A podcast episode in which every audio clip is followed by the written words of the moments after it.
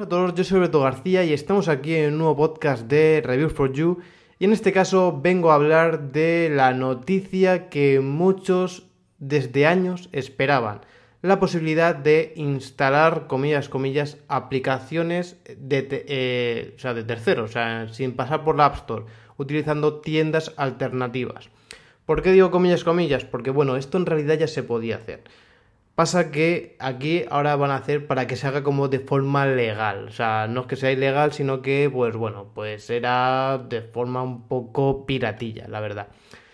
De esta manera, pues eh, iOS se va a parecer más a Android en ese aspecto, no va a tener esas restricciones a la hora de sí o sí tener que pasar por la App Store con todo lo que eso conlleva, tanto para bien como para mal, que ahora también pasaré a hablar de ello y eh, dejará que, por ejemplo, Epic, con toda la polémica que ha habido, pueda eh, poner su propia tienda de aplicaciones y dentro de esta tienda, pues albergar las diferentes aplicaciones eh, con las diferentes políticas que quiera Epic, no Apple. Ahí está la historia. Y también, bueno, pues voy a dar también las impresiones que yo tengo al, bueno, pues como desarrollador iOS, ¿no?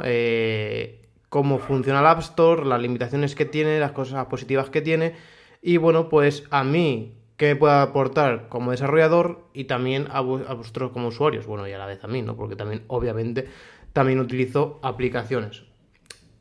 Y bueno, em, Apple, ¿por qué siempre ha tenido eh, este handicap, no? De decir, hostia, es que no quiero, no quiero abrir, eh, quiero que solamente se puedan instalar aplicaciones desde la App Store.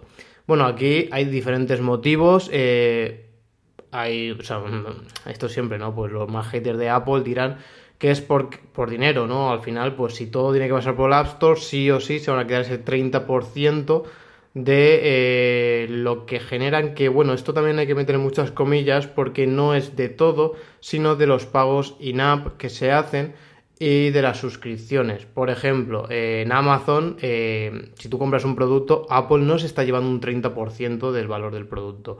Esto hay que, también aclararlo. Sino que, por ejemplo, si tú ahora compras una aplicación que vale 5 euros, pues Apple se va a llevar un 30% de ese valor. Y aún así, esto eh, después, eh, con la última reforma del App Store, cambió bastante porque ahora creo recordar que en vez de un 30% era un 10% siempre y cuando no llegas a una facturación X y entonces ya se te pasaría al otro escalón. Esto, eh, esto a mí me hace gracia porque Epic es la primera que critica a Apple, pero es que Epic utiliza la misma política. O sea, ellos eh, tienen su eh, programa, o sea, su software de renderizado de modelado 3D en el cual pues eh, te lo dan de forma gratuita. Eh, de esta manera tú puedes eh, crear tu propio videojuego y después, según lo que tú factures, tú tienes que pagarle a Epic. Pues aquí es más o menos lo mismo. A diferencia de que aquí pagas una tarifa de 100 euros al año por ser desarrollador. Y me diréis, hostia, claro, es que te está cobrando. Vamos a ver.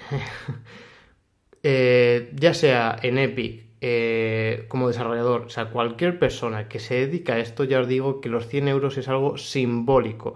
Es algo para lo que te limita eh, a decir, oye, pues sé que el típico eh, niño rata en su casa no va a empezar aquí a tocarme los con los huevos o intentar subir cosas al App Store porque primero va a tener que pagar 100 euros. Y entonces, es, ya es un limitante. Incluso hay varios tipos de tarificaciones, varios planes de desarrollador, otros que valen miles de euros. Y por eso os digo que es como un limitante. Es decir, bueno, pues tú lo pagas, eh, después pues ya te dejamos empezar a subir. Y no es que tú pagues y lo subas, sino que tienes acceso de desarrollador. O sea, tú cuando preparas una aplicación para el App Store, eh, bueno, la haces, o primero lo suyo es leerte toda la política que tiene Apple respecto a sus aplicaciones porque eh, a mí me pasó desde el principio, o sea, me acuerdo que hice una aplicación, fui a subirla y me dijeron, esto no se puede subir porque es muy parecido a un contenido de web. Y digo, ya, pero es una aplicación que está hecha como aplicación, ¿no? Eh, y no me dejaron subirla, no me dejaron publicarla, después de haberla ya hecho. Así que ahí pequé de ingenuo eh, de las primeras veces y después sí que, bueno, pues es lo suyo primero leerte las políticas para saber qué puedes, qué no puedes hacer y esto sobre todo lo que ahora también cambiará, porque ahora ya no te vas a regir por las políticas de Apple, sino que te puedes regir por la política de otras tiendas. Em, y bueno, pues nada, o sea, tú después, eh, incluso si tienes, eh, o sea, tu aplicación funciona por anuncios, o sea, los ingresos, pues no tienes que darle nada a Apple, sino que ahí es Google la que se está quedando una parte del pastel por proporcionarte esos anuncios. Y me hace gracia por eso, el ¿por qué todos critican a Apple, pero es que después los otros hacen lo mismo? Y mira tú que yo sería el primer perjudicado porque a mí me están quitándose tanto por ciento, al igual que se lo quitan a Tesla, a Spotify y a todas estas. Pero es que Apple está haciendo un trabajo de que, cada, o sea, no cada aplicación, sino hasta cada actualización de la aplicación eh, e incluso eh, también se, se, está eh, controlando las aplicaciones sin tener que actualizarlas. Vamos por partes. Primero, cuando tú subes una primera versión, eh, esta pasa a revisión. Si te dan el OK, en plan de, bueno, vale, pues esta aplicación cumple con los requisitos que pedimos para el App Store y te dejamos publicarla, ¿no? Después, esa sería la versión 1.0 de la aplicación, ¿no? Tú después puedes hacer diferentes actualizaciones, 1.1, 1.1 1.1.1 según eh, los fixes que vayas haciendo o si son actualizaciones mayores como una 2.0, ¿no? Estas también se, o sea, tú cuando subes una actualización pasa por el mismo proceso de validación que también una primera subida de, la aplicación. Eh, no sé si a lo mejor internamente eh, hay más restricción por ser la primera vez que, que una actualización, pero bueno, también te lo tienen que evaluar y puede ser que una actualización no te la aprueben después de tener una aplicación aprobada. Y después, eh, esto también os lo comento porque he visto, eh, bueno, en los, sectores nuestros, por haber tiendas eh, o gente que hacía este tipo de cosas, que era hacer lo que se le dicen palancas. Palancas a nivel de código, lo que hace es que al final muchas aplicaciones, perdonad, pero es que tengo al vecino aquí en obras y es que vais a tener que estar escuchando aquí la radial cada 2x3. No puedo hacer otra cosa porque si no, no grabo el podcast.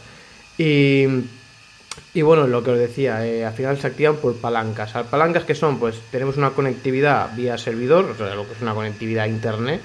Y entonces, eh, pues nosotros lo que hacemos, porque cuando se sube al App Store la aplicación, tú no subes el código, o sea, Apple no está revisando tu código.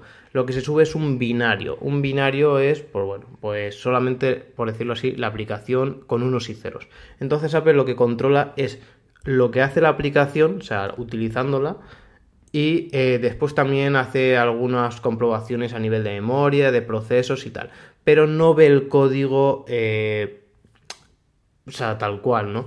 Esto también es por temas de seguridad, ya que, por ejemplo, en Android ahora ya no pasa, pero antes sí que pasaba, se subía como código, siendo parecido a lo que tenemos, por ejemplo, en web, siendo un más que se, lee el código, es como un lenguaje interpretado, ¿no? En vez de compilado. Em, en Android, para que os deis cuenta de la importancia de subir un binario y no subir el código, en Android tú descargabas la, la APK y después podías acceder al, código, aparte del código, y podías modificarlo. De esta manera, pues podías, pues lo que veníamos viendo, pues ese Spotify gratuito eh, eh, o aplicaciones eh, que, bueno, pues puedes cambiar el funcionamiento por completo, piratearla mucho más fácil.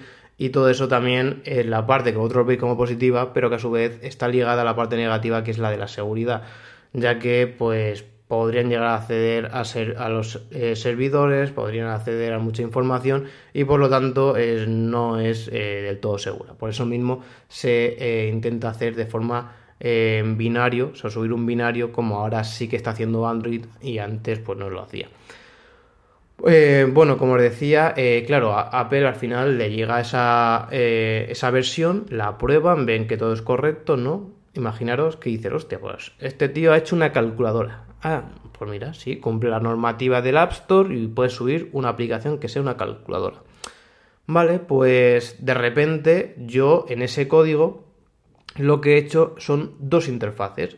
Una interfaz que es la calculadora por cómo funciona la calculadora y una segunda parte, o sea, otra segunda interfaz que es, por ejemplo, un emulador de videojuegos, cosa que está prohibidísima en el App Store. No veréis ningún emulador en el App Store para poder eh, eh, utilizarlo en vuestro iPhone o en iPad. Entonces, eh, lo que yo hago es que se sube, cuando se valida y está ya publicada, en mi servidor, o sea, esta aplicación lo que hace es, cuando tú inicias sesión, o sea, cuando abres la aplicación, hace una petición al servidor y le dice, oye, ¿tengo el emulador habilitado? ¿Sí o no? Yo, por ejemplo, como sé que está en Ryzen, le pongo que no, y entonces cuando lo prueba Apple le va a salir la interfaz de calculadora. Mientras que cuando ya esté publicada y ya se haya pasado todos los procesos, cambio en mi servidor el sí por esa y el true, o sea, habilito por ejemplo que sí que tenga que estar habilitado, y cuando esa aplicación vuelva a hacer la petición dirá, hostia, ahora sí que está activado y ¡pam! te carga la otra interfaz. Como eso Apple no lo ha visto, pues no, no lo ha podido ver y por lo tanto se cuelan. Por eso hay muchas veces que se cuelan aplicaciones un poco rarunas por ese tipo de, de prácticas que se hacen y que, pues bueno, pues esto lo vas a hacer una vez porque después Apple te va a banear por completo, te va a quitar tu licencia de desarrollador y también es muy importante las aplicaciones que vayáis a utilizar ver qué desarrolladores son, si son desarrolladores contrastados, si tienen muchas aplicaciones, porque esos desarrolladores no se la van a jugar a que Apple eh, los banee y los tire del App Store, o sea, no, no se lo van a jugar porque puede ser que sea su pan de cada día, por lo tanto no se la van a jugar ni van a hacer ningún tipo de ilegalidad. Em, como decía, pues todos estos procesos al final tienen un coste, o sea, tiene un coste de tiempo, de ingeniería para correr no solamente la parte de, como decía, de como si fuese un QA, o una persona que esté probando esa aplicación, sino que también eh, los procesos que se han tenido que hacer para ver lo que se está haciendo en memoria, los procesos que se están corriendo, las peticiones que se están haciendo, eh, el nivel de seguridad, etcétera, ¿no?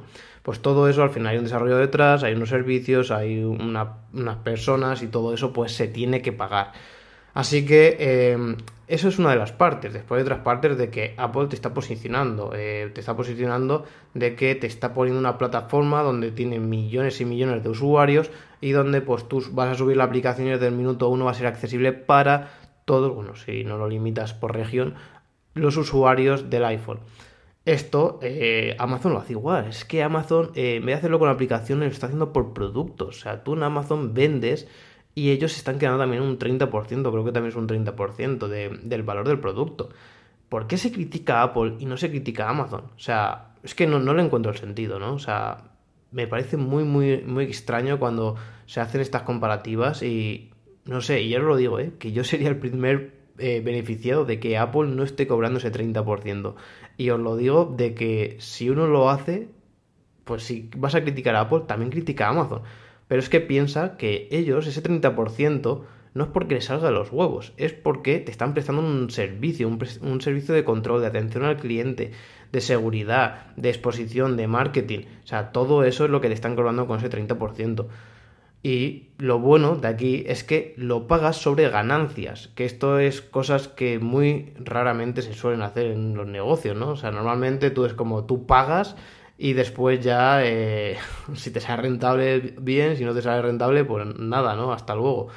Que hay, mucho, por ejemplo, una licencia de Photoshop y todo eso, tú te empiezas aquí a hacer fotógrafo pagar la licencia y allí eh, Adobe no te va a cobrar según tus ingresos como fotógrafo, no, no, tú pagas la licencia y ya lo que tú hagas como fotógrafo se la trae al Pyro. Aquí no, aquí es como tú no generas nada, no pagas nada, generas eh, 10 euros, pues pagas 3, bueno, en este caso pagarías uno por ser un 10%, ¿no? Pero es algo así, o sea, al final yo no lo veo nada mal y ya os lo digo que yo estoy desde la parte más perjudicial, o sea, que vosotros como usuarios pues eh, no, no llego a entender. no llego a entender cómo eh, se llega a criticar este tipo de cosas. E incluso, para mí sería todo lo contrario. O sea, Apple eh, está poniendo, porque había pasado, e incluso amigos de, de, no por aplicación, o sea, por el funcionamiento, sino por diseño. Decir, no, no, es que esta aplicación no cumple con los requisitos de diseño que tenemos en el App Store. O sea, si no tienes un mínimo de calidad, te la tiran para atrás. O sea, Apple es muy, pero que muy, muy toca pelotas a la hora de subir una aplicación, cosa que por ejemplo Google no. Y esto eh, diréis, bueno, pues algo positivo, ¿no? O sea, Google, mm, muy, mucha más facilidad. No, o sea, pensarlo. Eh, si te exige mucho más, al final tú vas a hacer una aplicación mejor, eh, con unos requisitos, una seguridad, un diseño, o sea, unos mínimos que tienes que cumplir sí o sí para, subir, para poder subir ese material al App Store. Eh, y ahí se ha visto, ¿no? O sea, la App Store, o sea, en comparación a la Play Store, en cuanto a calidad de aplicación, se suele ver mayor eh, calidad en la App Store que en la Play Store. Que sí que después las típicas Spotify y todo eso, que al final su aplicación es un mero eh, portal para consumir su producto y que así le estés pagando por su servicio, ahí no te estoy diciendo nada. Pero por ejemplo, eh, aplicaciones, por ejemplo, PDF Expert, una aplicación buenísima para el iPad que yo la, compré hace años y es una maravilla. Em, Luma Fusion, o sea, una aplicación que se podría decir equiparable a Final Cut o alguna de estas de edición de vídeo o DaVinci Resolve eh, para el iPad, o sea, no sé, o sea, aplicaciones muy, muy, muy buenas y que es muy raro que veas en Android una calidad así. Que después me llegará, llegará el típico, porque, a ver, yo también he programado aplicaciones en Android y al final es eso, o sea, al final, pues nosotros, mm, o sea, cuando trabajas como todo, pues trabajas por dinero, ¿no? No hay que ser aquí, como se dicen, falsos, eh, hay que ser, no hay que ser falsos, ¿no? O sea, al final cada persona trabaja por dinero, no somos ONGs y por lo tanto, pues si tú tienes que invertir, pues tu tiempo, tus recursos, pues seguramente pues los inviertas antes en desarrollar aplicaciones para el iPhone que para Android, porque en Android te la van a piratear muchísimo más fácil eh, la gente no está tan habituada a comprar aplicaciones y en el iPhone pues sí que son más proclives a hacer ese tipo de, inversión, ¿no? Al final, no sé, me parece un poco ridículo no pagar 1 o 2 euros por una aplicación, o sea, menos de lo que cuesta un café. Pero bueno, así que, em, bueno, más o menos estoy explicando cómo funciona un poco el App Store vista desde la parte del desarrollador, pero de forma muy light. Después hay muchas cosas por detrás, pero bueno, eh, para que entendáis eh, pues toda la seguridad que hay por detrás y aún así se la saltan, se cuelan malware, se cuelan, como decía, aplicaciones que no cumplen haciendo esta famosa palanca, haciendo, pues bueno, diferentes truquillos, ¿no? Esto pues en Google, eh, aunque Google ha subido bastante, ¿eh? o sea, Google antes era más casi sin filtro y fum, fum, fum, fum para adentro, por eso también se ven tantos emuladores en Android y todo eso que en Apple no está pero eh, ahora se ha subido un poco, ¿no? No llega una, a los requisitos que pide Apple, pero sí que ha, subido, es más exigente, ¿no? Y bueno, eh, por ejemplo, eh, aquí también por he visto muchos que critican en plan de, bueno, es que el que ha hecho esta ley, porque por lo que han dicho va a ser, por lo menos está aprobada para Europa, no quiere decir que en Estados Unidos tenga que estar habilitado el tema de poder instalar otras aplicaciones. A lo mejor solamente está habilitado en Europa. Porque aquí, bueno, hay muchas cosas que aún no están cerradas, que aún están negociando, pero que sí que, bueno, pues parece ser que en Europa han dicho que sí o sí tiene que dejar instalar otras tiendas de aplicaciones en los iPhone y en los iPad. Y como os decía, pues he visto diferentes desarrolladores diciendo que esto, pues bueno, va a ser el fin, que es que quien se le ocurre hacer esto, se van a cargar eh, lo que Apple había construido. Vamos a ver, o sea, mm, yo no pienso así, o sea, no pienso así, creo que al final, por ejemplo, los Macs también eh, es lo mismo, o sea, tú un Mac puedes instalar los programas sin pasar por la App Store y joder, yo trabajo con el Mac a diario, tanto a nivel profesional como a nivel particular, eh, y joder, o sea, estoy contentísimo. O sea, no, una cosa no quita la otra. Que sí, que si pasase por el sé que por lo menos tengo una verificación ahí de que hay un nivel de seguridad que ha pasado, ha pasado unos filtros y pues bueno, pues ya lo sé, ¿no? De la otra forma, pues no lo sé. Ahí, vale, te lo voy a comprar. Pero aún así, no creo que sea el fin. Incluso no sé hasta qué punto esto va a ser como en Android. En Android al final es jauja. En Android te descargas una APK y una vez que has activado orígenes desconocidos puedes eh, instalar lo que te salga del rabo, por decirlo de alguna manera, ¿no? No sé si Apple va a hacer eso. Al final, eh, esto se veía un poco venir por el tema de la cuota de mercado, que creo que es lo que ha afectado a Apple, porque estamos viendo que en cuanto porcentaje de, de usuarios de iOS ha subido muchísimo. Eh, cosa que, por ejemplo, aunque en Android sigue siendo la mayoría, vemos como estos últimos años está subiendo muchísimo la cuota de mercado de iOS, sobre todo también por el nivel estratégico que lleva Apple más de incluso eh, generar más por servicios que por hardware, aunque siguen siendo sus principales fuentes de ingreso el hardware, pero eh, sobre todo intentar ¿no? que sea una fuente de ingreso muy grande el tema de los servicios, pero también por lo que eh, le supone en cuanto a... es mucho más fácil de, de, generar eso que mejor de generar el hardware, ¿no? Y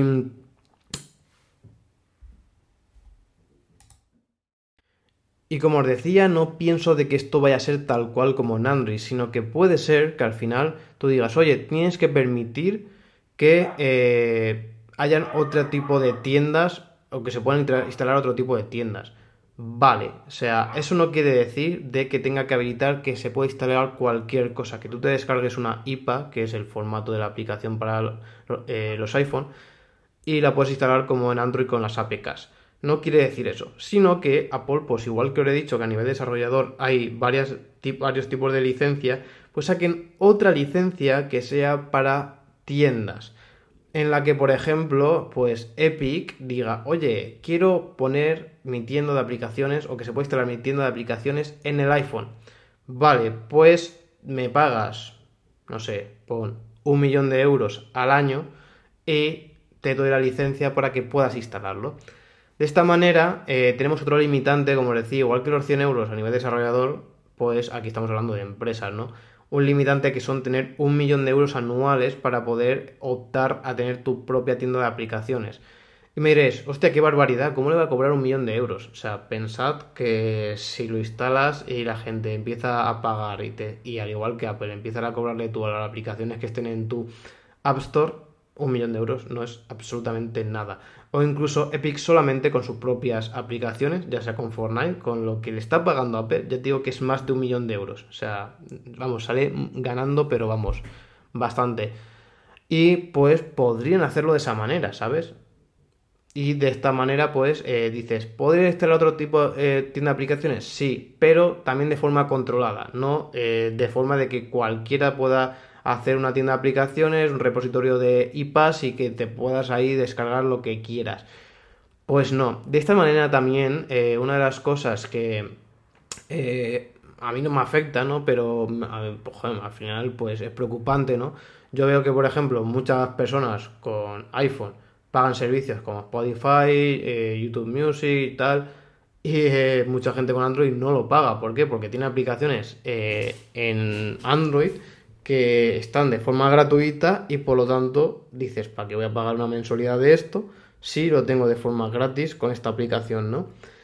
De esta manera, eh, al final esas aplicaciones se distribuyen y se, instalan, se pueden instalar muy fácilmente, mientras que si tú haces este tipo de, de, bueno, de, de control de tiendas, al final tú le dices, vale, eh, esta tienda va a estar controlada por la señora Epic Games. Por lo tanto, eh, tienes ahí un registro de qué empresa, qué persona, qué tal, tiene esa, o sea, está, a nombre de, esta tienda, ¿no? Si por lo tanto ahí se sube algo que fuese totalmente ilegal, pues ya estaría controlado, ¿no? Ya, ya hay una verificación de que eso va a pertenecer toda la responsabilidad a esa tienda y no a Apple. Y eh, esto pues creo que también sería algo beneficioso a la hora de hacer cosas piratas. De... No, no quiero decir nada, pero por ejemplo, a mí sí que una cosa que me encantaría que poder instalar sería Kodi. que Kodi, bueno, aquellos que no lo conozcáis, es un software que no es ilegal porque el software en sí no hace nada. Es como una aplicación de IPTV, o sea, no lo que es una IPTV, que a su vez una IPTV tampoco es ilegal, lo que es ilegal es que tú utilices o hagas un servicio de IPTV con canales piratas. O sea, que tú lo estés cogiendo de forma ilegal y lo distribuyas eh, por allí. Eso es lo que es ilegal. Pero la aplicación de IPTV no. O sea, al final lo que coge es coger eh, los enlaces y reproducir el vídeo que le está llegando. Pues Kodi sería algo parecido. O sea, es una aplicación que por sí sola no hace nada, pero tú instalas una serie de plugins, de AdSense, de, bueno, eh, no recuerdo cómo lo llamaban allí, eh, sí, como si fuesen de plugins, y eso es lo que le da funcionalidad. puedes instalar de todo. Te puedes instalar Netflix, poner tu propia licencia de Netflix y ver el contenido de Netflix ahí. Puedes ver, pues, otro tipo de contenido, a lo mejor, yo que sé, fútbol y tal, que sí que es ilegal, lo puedes meter también de forma así. Y esto, por ejemplo, eh, lo que sería ilegal sería ese addon, que ahora me acuerdo, se llama addon allí. Y eh, no Kodi por, por sí. ¿Qué pasa? Pues que por la política de Apple, pues Kodi no. Creo que en su día no sé si llegó a estar, me suena que sí, pero ya no está. O sea, igual que ha pasado con muchas otras aplicaciones que, bueno, pues han cambiado las políticas de Apple y de repente han desaparecido el App Store. Pues, por ejemplo, este tipo de aplicaciones sí que podrían estar en, otros, en otras tiendas porque, eh, como os digo, no son ilegales no te pueden denunciar por esa aplicación porque la aplicación por sí sola no hace nada.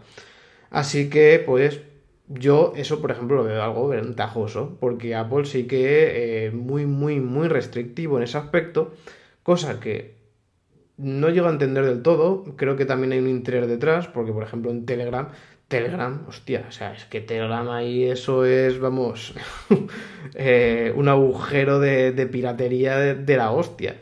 Y no va a hacer nada. O sea, sí que de repente los que tenemos dispositivos iOS, pues de repente llega un canal que dice, oye, esto infringe tal, tal, tal, tal. A los dos días te sale otro. Ya está. No, no están tirando Telegram fuera de, del App Store, cosa que en otras aplicaciones sí que lo han hecho. Así que, eh, como os digo, pues hay cosas que yo no comparto del App Store que, pues seguramente eh, yo me había beneficiado como usuario eh, si pues, pudiese, por ejemplo, Amazon sacar su propia eh, tienda de aplicaciones, Google sacar su propia tienda de aplicaciones en el iPhone y, eh, por ejemplo, Epic, que es una de las más interesadas, etcétera, ¿no? O sea, que puedan sacar diferentes tiendas de aplicaciones y de esa manera, pues, estar otras aplicaciones que mm, de normal no pasarían por los filtros de Apple, siendo legales. Así que yo sinceramente eh, no lo veo mal. O sea, cuando hablamos de que se va a ir a la mierda, de qué tal, no, o sea, al final creo que es como todo. Al final, cuanto menos le deja al usuario tocar cosas, mejor. ¿Por qué?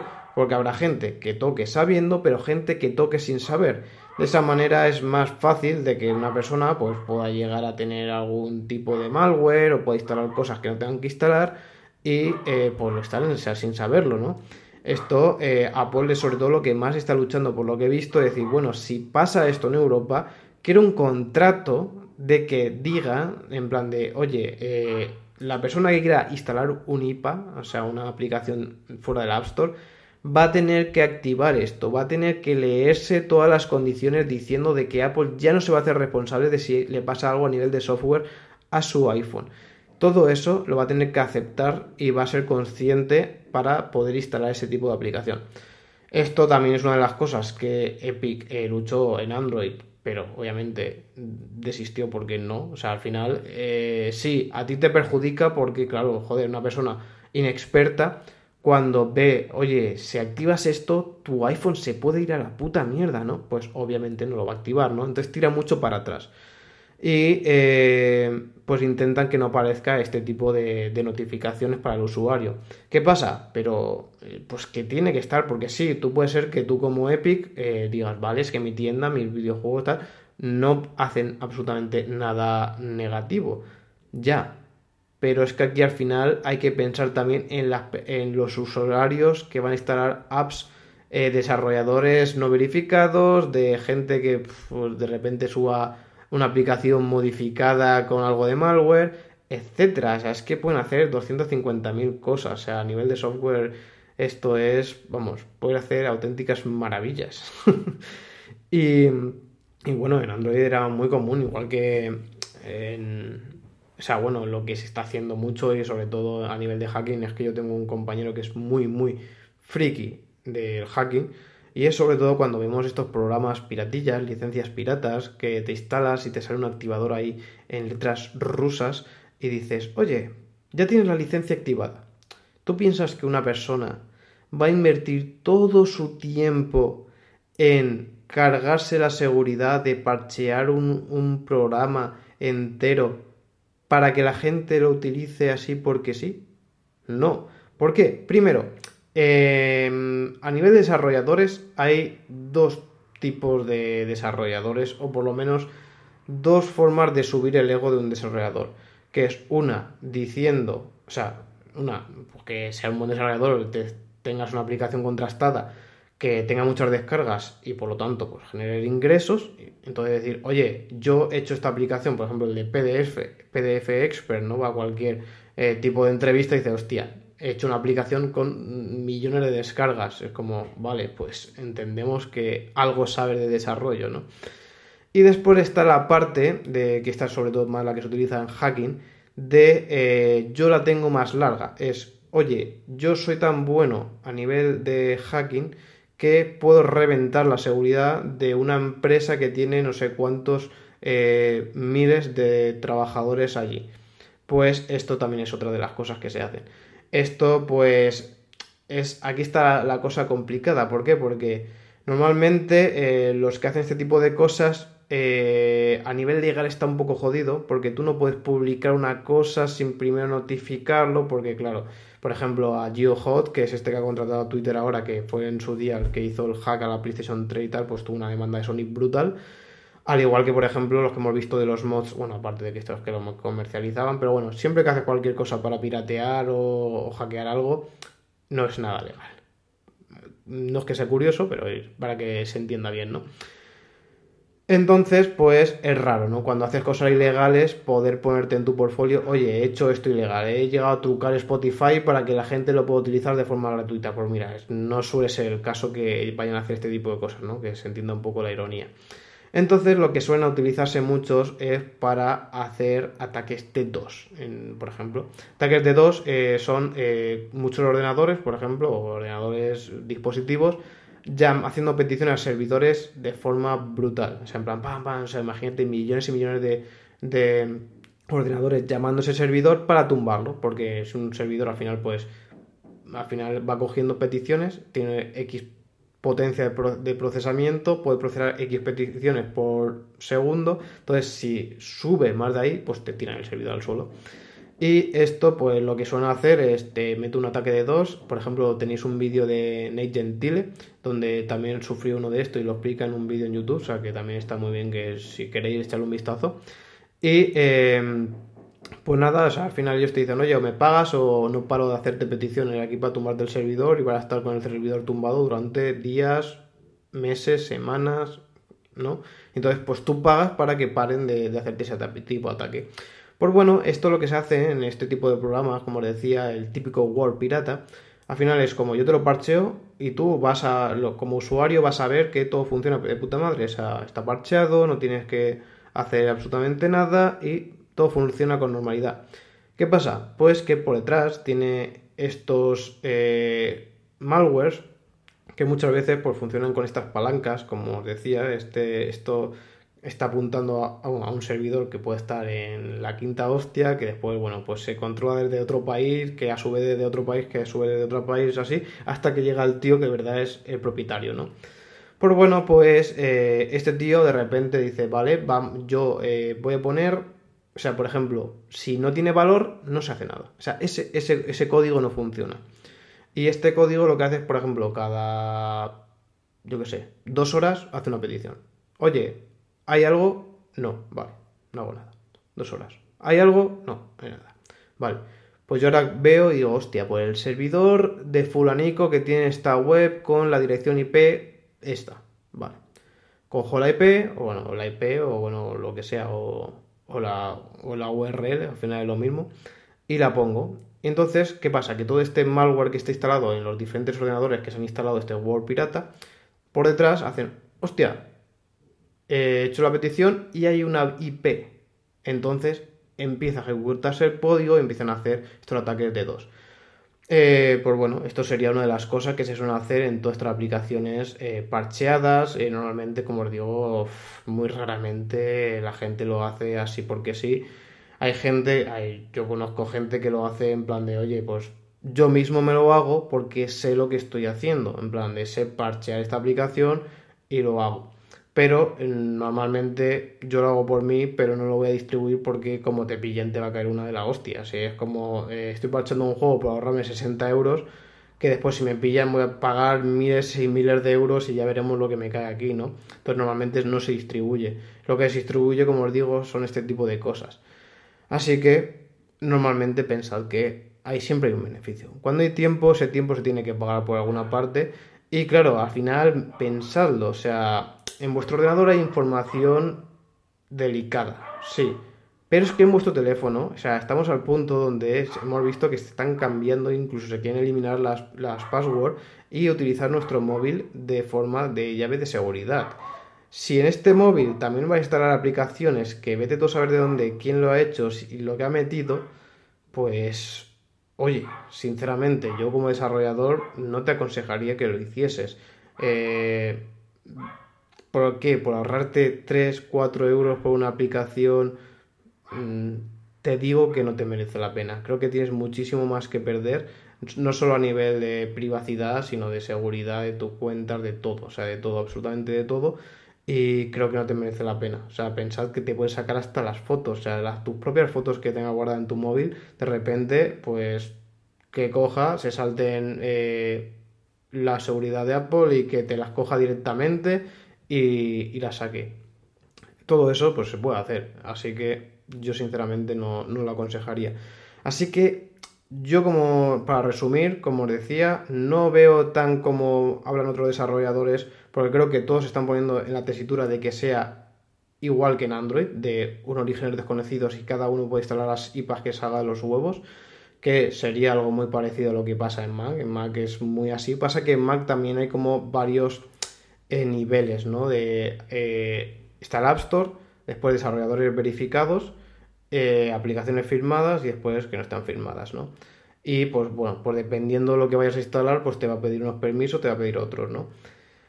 Y pues yo, pues la verdad es que vería muy bien que hiciesen algo así, o sea, un plan, eh, sobre todo eso, de una licencia, de, de, tienda de aplicaciones y el que quiera que la pague, o sea, pagar un millón de euros, yo digo que un Amazon, una Google, una esto, es que ni se lo van a pensar, pagar un millón de euros es algo irrisorio para ellos y sería una forma de seguridad, que lo penséis eh, de forma negativa, en plan de, hostia, es que Apple lo ha publicado y encima los cabrones les piden un millón de euros. O sea, no lo penséis así, pensad que es una forma de seguridad. O sea, cuando tú sacas una cosa a internet y es gratis, te lo van a reventar. O sea, te lo van a reventar. Ya lo hemos visto, por ejemplo, con el chat GPT este, el de inteligencia artificial que hablé el otro día, que eh, está en forma de prueba y todo el mundo ha empezado a pa, pa, pa, pa, pa, y le han reventado los servidores.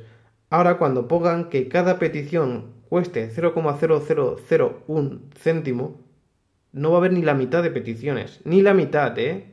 O sea, solo. Y mira lo que estamos hablando, ¿eh? 0,0001 céntimo o e, euro. Eh, y, es un limitante para eh, quitarte eh, y sobre todo a nivel de seguridad también ampliar.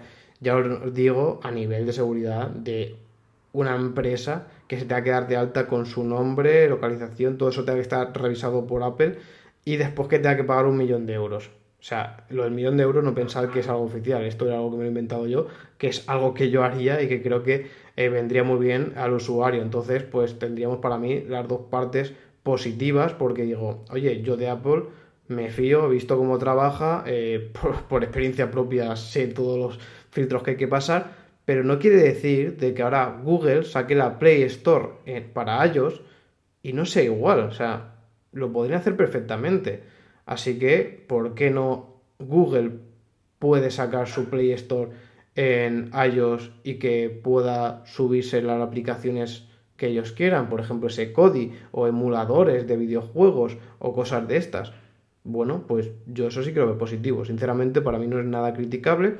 Sí que pues bueno, a, pero obviamente va a defender que no, también porque hay una parte económica. Ellos están llevando ese 30-10% de que pues muchas aplicaciones directamente a lo mejor desaparecerán directamente o por completo del App Store.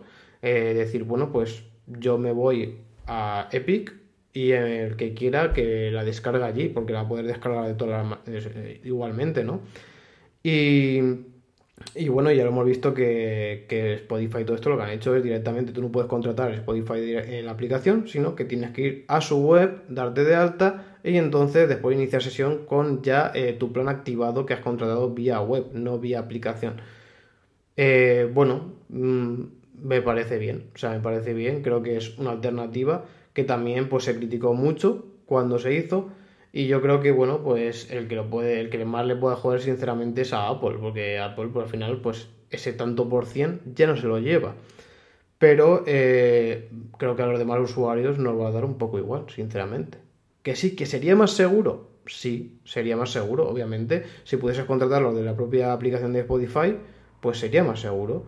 O también una cosa que, por ejemplo, sí que veo también bien, que es lo que va a hacer Elon, que es, oye, si contratáis el plan este de Twitter Blue desde el iPhone os va a costar un 30% más, que va a ser el 30% que se vaya a llevar Apple.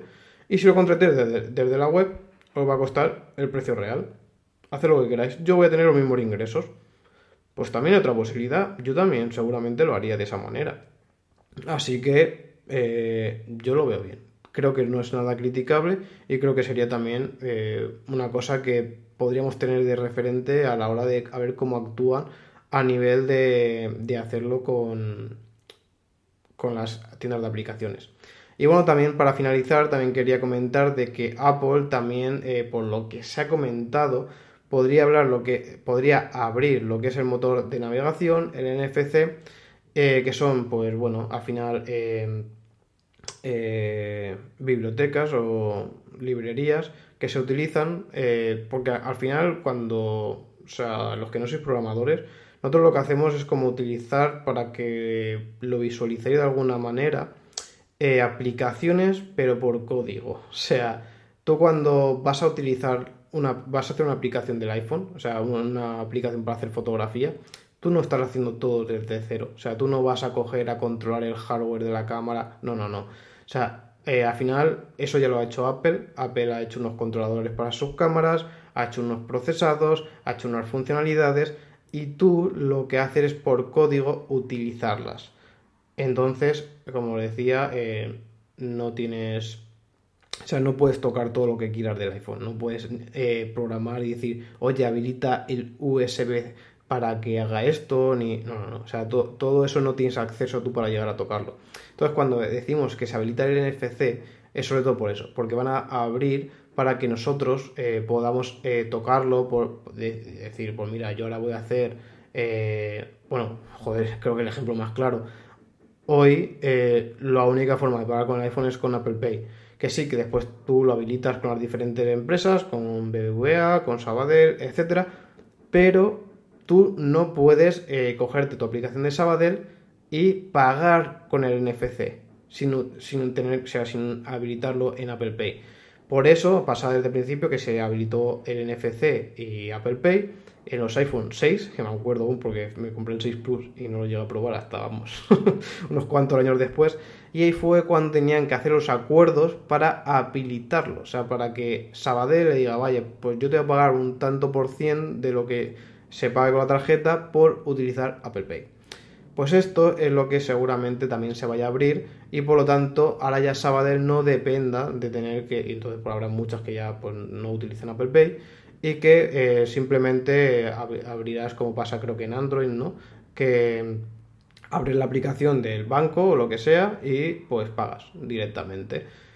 Esto como todo, al final cuanto más cuanto menos Apple te deje tocar a nosotros como desarrolladores y a vosotros como usuarios más seguridad y menos cosas se podrán hacer, para bien o para mal. Al final, eh, lo bueno y lo malo del desarrollo es eso, que cuanto más posibilidades, más posibilidades para hacer cosas geniales, pero también más posibilidades para hacer el mal. Puedes utilizar las cosas para diferentes maneras. Como lo he dicho muchas veces en un ejemplo, los ransomware, uno de los eh, virus más letales que se están haciendo hoy en día es simplemente encriptar eh, lo que es la información. O sea, para que lo visualicéis, es coger todo tu disco duro y comprimirlo como si fuese un archivo RAR y poner una contraseña. Eso es una cosa muy buena de comprimir, de encriptar a nivel de seguridad, pero aquí se está haciendo para hacer el mal. Pues todo esto ah, va a pasar igual en todo este tipo de cosas. Y después en el tema del motor de navegador, eh, yo también escuchando el podcast de Julio César, también eh, no lo sabía yo, que, bueno, eh, en, teoría tampoco lo sabía porque lo comentó, que se lo comentaron, que React Native, que es eh, el lenguaje que utiliza, bueno, que es propietario de Facebook, para hacer aplicaciones híbridas de forma nativa. Esto quiere decir que tú haces un solo desarrollo y te sale una aplicación para Android y otra para iOS. Es solamente programando una aplicación, no tienes que hacer una para Android y otra para iOS. Y sale de forma nativa. ¿Por qué? Porque hay algunos que, lo que te hacen es meterte un navegador y correrte una web detrás. Entonces tú parece que es una aplicación, pero es una web. Cuando eh, muchas veces probáis aplicaciones que van muy, muy, muy, muy mal, suelen ser ese tipo de aplicación. En este caso no, en este caso sí que lo que hace es traducir el código en plan de, pues si tú pones un botón, pues si el botón se pone en Android de esta manera, pues lo ponen así, y si se pone en iOS de, aquella manera, pues se pone así, ¿no? Y lo que hace es eso, cambiar el código de uno al otro. Y ahí sí que está utilizando un motor de renderizado de, en el navegador propio, por el cual también pues, parece que tiene mejor funcionamiento que Safari. por eso mismo, eh, muchas limitaciones de, a nivel de, de, navegador. Ahora también lo hemos visto mucho con el tema del. El, ¿Cómo decía? El tema del mm, streaming de videojuegos y todo eso, de que en algunos funciona, en otros no. Y hay muchas cosas que en plan de, pues en el Mac sí que funciona, pero en el iPhone no. ¿Por qué? Porque en los iPhone y los iPad están utilizando el motor de Safari, mientras que en el Mac sí que puedes utilizar el motor propio como el de Chrome, ¿no? Utilizándolo de forma completa. Eh, así que, bueno, pues veremos si también por aquí pues, podamos ver nuevas cosas, podremos eh, ver también mejoras importantes en cuanto al navegador y como siempre digo, para bien y para mal. O sea, también pues Apple está controlando X cosas que no vas a poder hacer porque no te da acceso. Y por ejemplo, pues sabemos que X navegadores que utilizan este motor del Safari, pues van a hacer esto. No pueden hacer más porque es lo que le deja Apple. Así que, bueno, poca cosa más. Quería explicar y, bueno, pues también enseñaros eh, la perspectiva más desde la parte del desarrollador de lo, cómo puede influir esto, de cómo pueden fluctuar todas estas decisiones. Yo espero que se haya que se haga esta parte intermedia, ¿no? De no dejar que se pueda instalar cualquier cosa. Eh, sino, no por nada, sino porque después también eh, la pillería es muy, muy, muy fácil. Imagínate una web que te diga, oye, esta es la tienda de la Play Store. La Play Store, un desarrollador medio que te la puede calcar en menos de una semana. Entonces ahí poder poner sus propias aplicaciones y, tú, y vendértela y tú instalarla creyendo que es la Play Store, ¿no? Así que la forma esta de poner las licencias como se me ha ocurrido a mí, ¿eh? ya os digo, licencias pagando, licencias eh, por contrato, por lo que sea, eh, pues también sería una buena opción de poder habilitar estas tiendas alternativas, eh, tanto en iPhone como en iPad, y bueno, pues tener también así más posibilidades en cuanto a características en aplicaciones, tipo de aplicaciones, por ejemplo yo me encantaría tener emuladores, tener el Kodi, etcétera, y pues sinceramente pues me gustaría, me gustaría poder probarlo. Así que nada, dejadme también por aquí por los comentarios qué opináis, qué, qué pensáis de cómo lo haríais vosotros, qué pensáis cómo lo va a hacer Apple. Todo eso dejadmelo aquí en los comentarios de iVoox y bueno, pues aquellos que vean interesante también los comentaré en el siguiente podcast. Así que nada, espero que os haya gustado y nos escuchamos en un próximo podcast de Review for You. Adiós.